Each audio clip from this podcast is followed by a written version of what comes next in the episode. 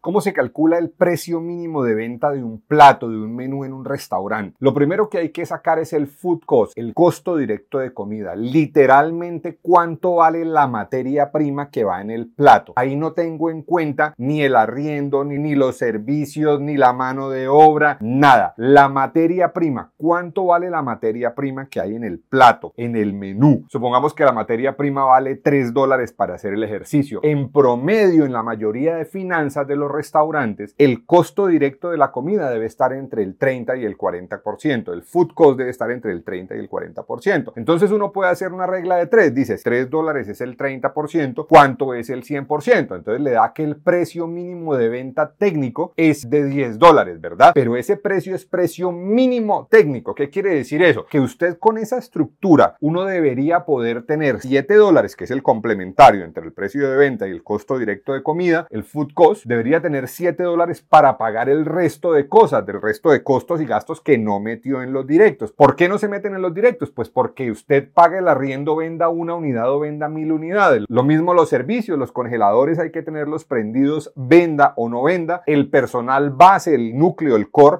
hay que tenerlo venda o no venda. Hay otro que sí se aumenta con los picos de demanda, pero entonces para no tener esos problemas de costeo uno analiza ahí solamente el precio mínimo de venta. Eso no quiere decir que usted tenga que vender a eso. Si usted tiene una propuesta de valor para una razón y momento de consumo muy buena, de pronto puede vender a 12, a 15, a 20. ¿Por qué no? Si su cliente valora tanto lo que usted le está dando, usted puede tener un precio superior, pero difícilmente puede tener un precio inferior. Entonces, cuando la gente coloca precios con base a la competencia y no mira su estructura financiera, pues comete estos errores. Entonces supongamos que sus costos y gastos fijos ahora de la empresa son de 10 mil dólares. Usted coge esos 10 mil dólares y los divide en su margen de contribución promedio, que lo estamos haciendo con 7 dólares de cada plato o de cada ticket promedio, y le da que necesita vender 1.428 tickets al mes. Lo divide entre el número de días que usted abre. Si abre todos los días, pues entre 30. Si abre 4 días a la semana, bueno, en los días que usted abra, y le da que en promedio usted necesita vender 48 tickets promedio